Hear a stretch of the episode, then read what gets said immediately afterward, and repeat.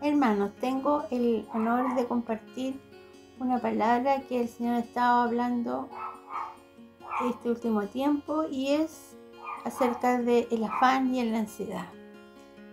Está esto en Filipenses 4, del 4 al 9, y vamos a leer. Dice, regocijaos en el Señor siempre. Otra vez os digo, regocijaos.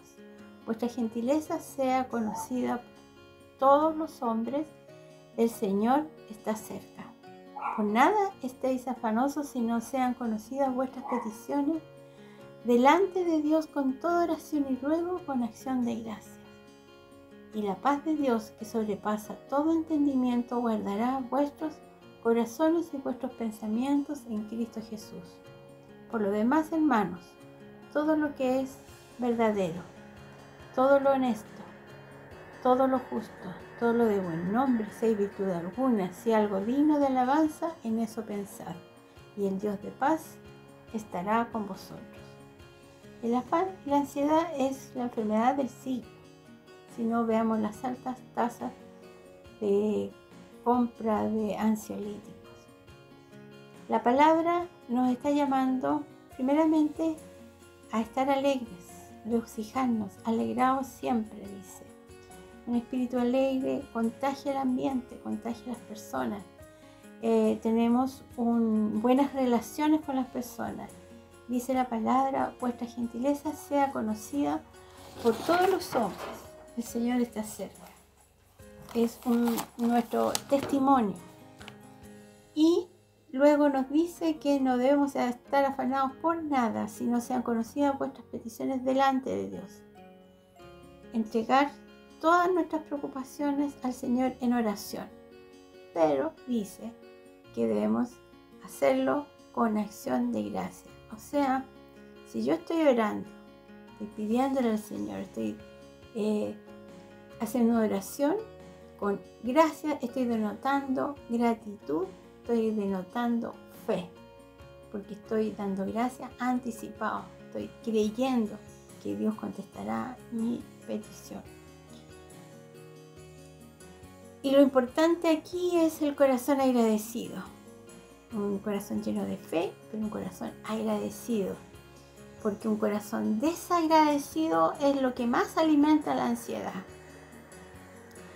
Nula los pensamientos. Y la paz de Dios es un regalo. Es un regalo que eh, dice que guardará nuestros corazones y nuestros pensamientos. Ya que el afán está es una batalla en nuestros corazones y nuestra mente. Entonces nos está regalando la paz y también nos dice, ocupar nuestra mente en pensamientos, eh, todo lo que es verdadero, todo lo honesto, todo lo justo, todo lo puro, todo lo de buen nombre, todo lo amable, si hay virtud alguna, en eso pensar, o sea, ocupar nuestros pensamientos en cosas que nos hacen bien. Luego en la palabra tenemos una, en Lucas 10, 41, Jesús va a la casa de dos mujeres, Marta y María.